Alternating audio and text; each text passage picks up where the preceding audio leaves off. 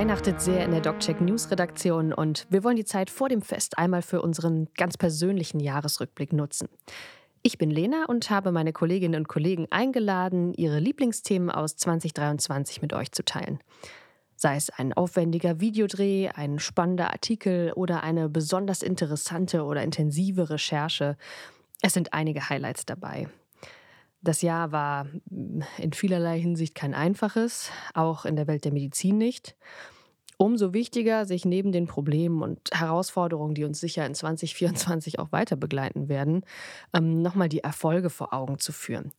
Ich finde, das geht sehr gut im Episodenformat und dafür eignet sich wiederum der Podcast besonders, womit ich auch direkt bei meinem persönlichen Highlight des Jahres bin, denn dieses neue wortwörtlich sprechende Newsformat macht mir sehr viel Spaß und ist auch eine gute Gelegenheit, mit Kollegen und Gästen aktuelle Themen zu besprechen.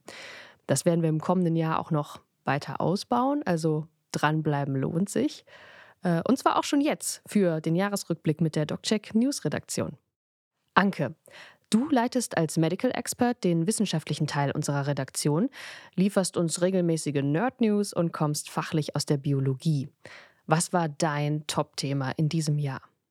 Ja, mein Highlight in diesem Jahr war auf jeden Fall das Thema Semaglutid und die ganze Diskussion drumherum, weil es eben für ganz viele Mediziner sehr relevant ist. Und das fängt eben schon damit an, dass das ganze Thema ja darauf hinausläuft, wie man generell auf Übergewicht schaut. Es gibt ja Ärzte, die argumentieren, dass Übergewicht und Adipositas sowieso ähm, Krankheiten sind, die man halt medikamentös behandeln kann. Wie man das ja zum Beispiel auch bei Hypertonie macht. Ja, viele Ärzte kennen das Problem bei Patienten. Meist hilft das nicht zu sagen, jetzt mach doch mal mehr Sport oder isst doch mal gesünder. Patienten packen das halt meist nicht. Und da hat man jetzt im Prinzip ein Werkzeug zur Hand, mit dem man das in den Griff kriegen könnte. Und ja, da stellt sich halt wieder die Frage, wer sollte es denn wirklich bekommen?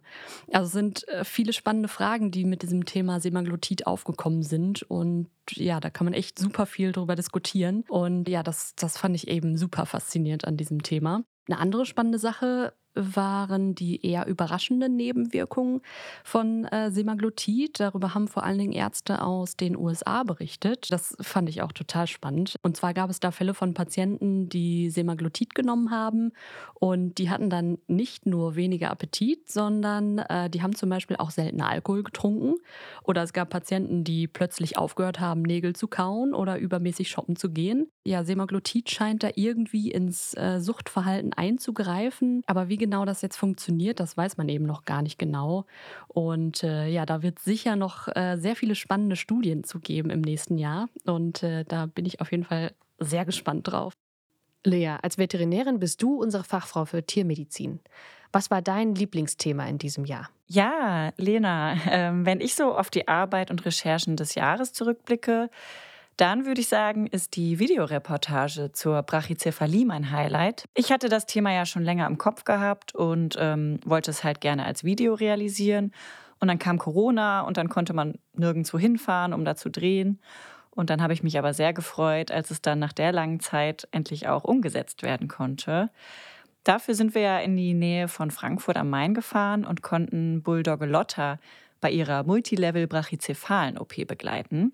Das war super spannend, weil wir da eben nicht nur im OP dabei waren, auch Lottas Besitzerin war so lieb und hat uns an dem Tag der OP selber sogar ein Interview machen lassen mit ihr. Hat sie so ein bisschen beschrieben, wie es ihrem Hund geht und warum sie sich dafür entschieden hat, ihn operieren zu lassen. Dann konnten wir auch mit der Chirurgin lange sprechen, Frau Dr. von Dörnberg, die hat dann so ein bisschen was über das Problem des brachycephalen Syndroms erzählt und die OP-Techniken, die man da eben äh, anwenden kann. Damit kann man das Leben der Hunde halt total verbessern und deswegen ist es richtig eine gute Sache, wenn man schon nicht verhindern kann, dass die Leute sich eben diese Hunde kaufen oder auch sie züchten. Und ich selber hatte wirklich total viel Spaß dabei, auch bei den Vorbereitungen mir zu überlegen, was ich alles drin haben möchte in dem Video hinterher und auch der Dreh selber, weil man so noch mal ein bisschen OP-Luft schnuppern konnte. Ich komme ja aus der Tiermedizin und nach den paar Jahren jetzt Redaktion war es halt schön, auch mal wieder in der Tierarztpraxis zu sein und im OP zu stehen. Das Team außerdem dort war halt total lieb und wir wurden richtig toll aufgenommen.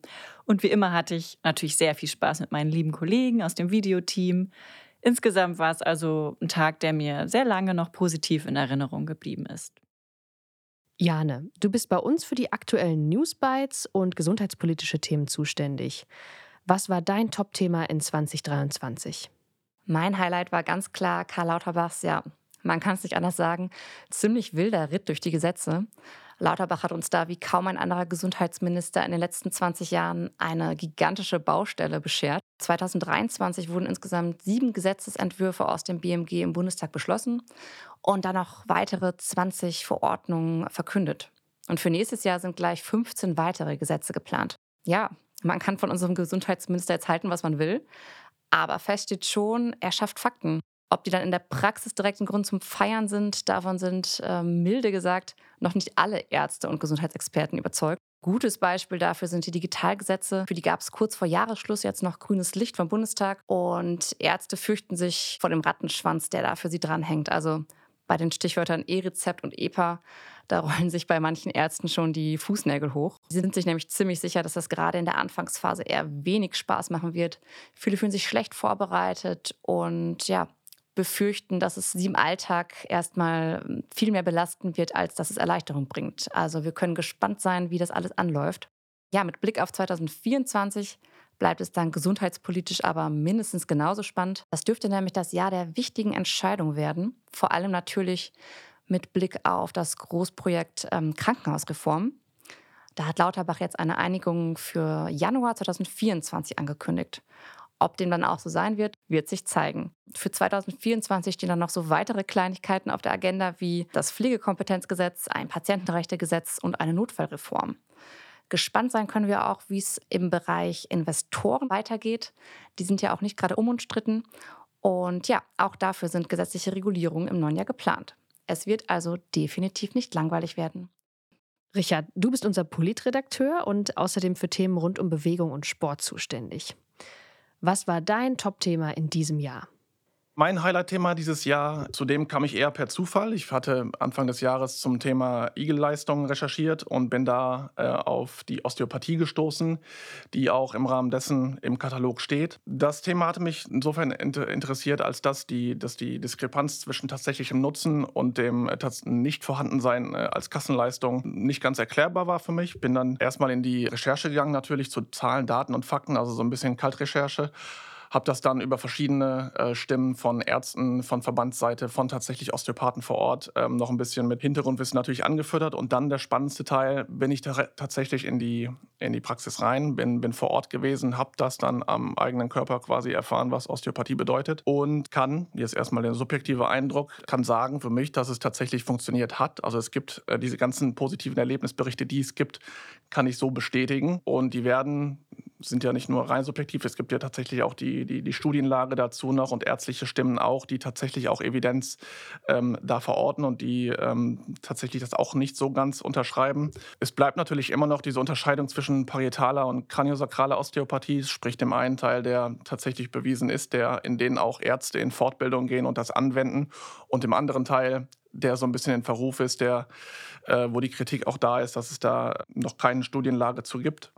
Das ist so der Grundtenor gewesen. Genau, und das im Prinzip diese breite Stimmlage an Personen, die tatsächlich dafür sind, und es aber dennoch keine Kassenleistung ist, sondern Igelleistung bleibt und auch heute ja noch ist, ist natürlich ein, ein Punkt, der dann der offen bleibt, wo ich dann nochmal in die Recherche gegangen bin, wo ich mir gedacht habe, wie kommt das? Und da kam man dann zu einem Punkt tatsächlich, wo man sich schon fragen muss, ob das institutionalisiertes Dissen ist, weil tatsächlich den Osteopathen selbst, die sich vor zehn Jahren dann auch tatsächlich nochmal institutionalisiert haben in einem Verband, äh, den wird teilweise der, der Zugang zu, zu Universitäten, Forschern und Forschung, zu Studienlagen tatsächlich erschwert. Der Zugang ist äh, eingeschränkt. Die haben jetzt tatsächlich ein eigenes Forschungsinstitut dazu gegründet.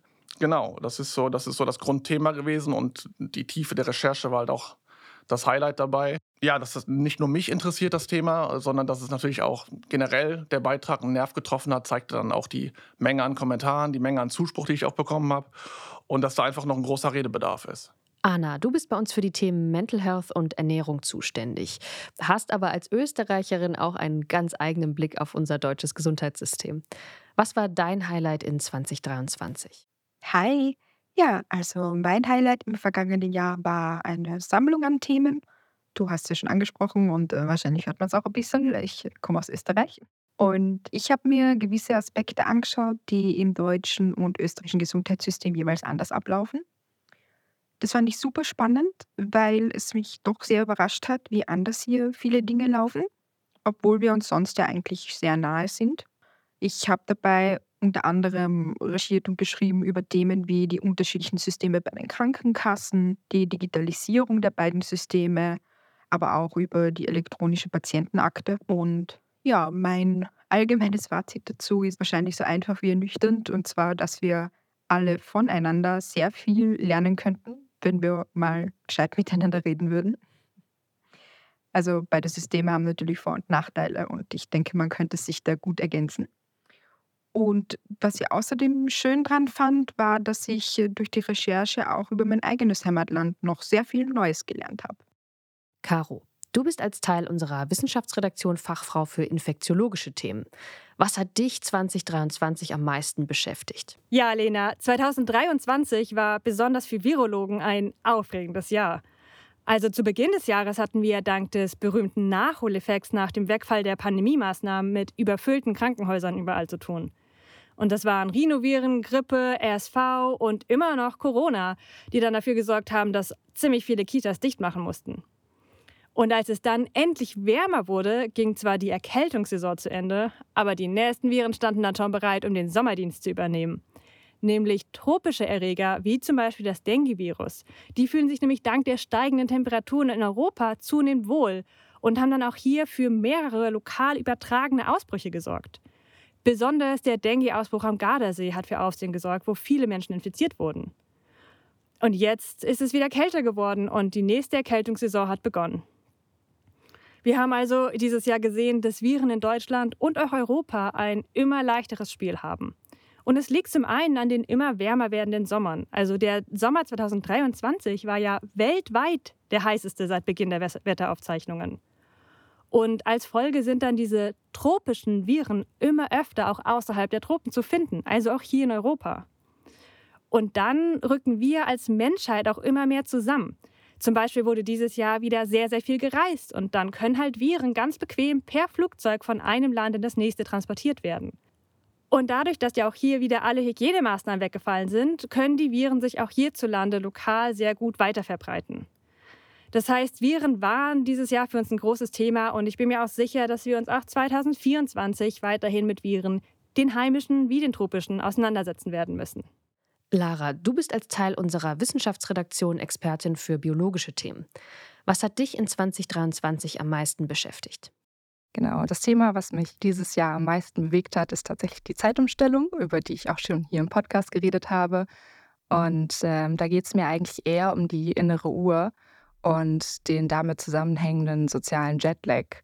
Äh, und zwar ist es was, was ich persönlich halt auch irgendwie immer wieder in meinem Leben merke. Also gerade jetzt im Winter, wo die Tage immer kürzer werden, habe ich so einen leichten Winterblues. Und äh, als ich den Artikel geschrieben habe, habe ich mich auch nochmal mit diesem Thema auseinandergesetzt und gemerkt, ja, das ist was, das, das gefällt mir schon. Da habe ich mich auch schon im Bachelor mit auseinandergesetzt, auch Bücher drüber gelesen. Und äh, dieses Jahr habe ich mir dann auch nach, nach dem Artikel auch äh, endlich eine Tageslichtlampe besorgt und versuche mich auch immer wieder konstant davor zu setzen. Und trotz dieses Einmümmelbedürfnisses, was viele von euch, glaube ich, auch im Winter kennen, versuche ich auch noch regelmäßig Sport zu treiben. Und irgendwie hat mich dieser Artikel motiviert, da meine innere Uhr so ein bisschen am Laufen zu halten, so im richtigen Takt laufen zu lassen.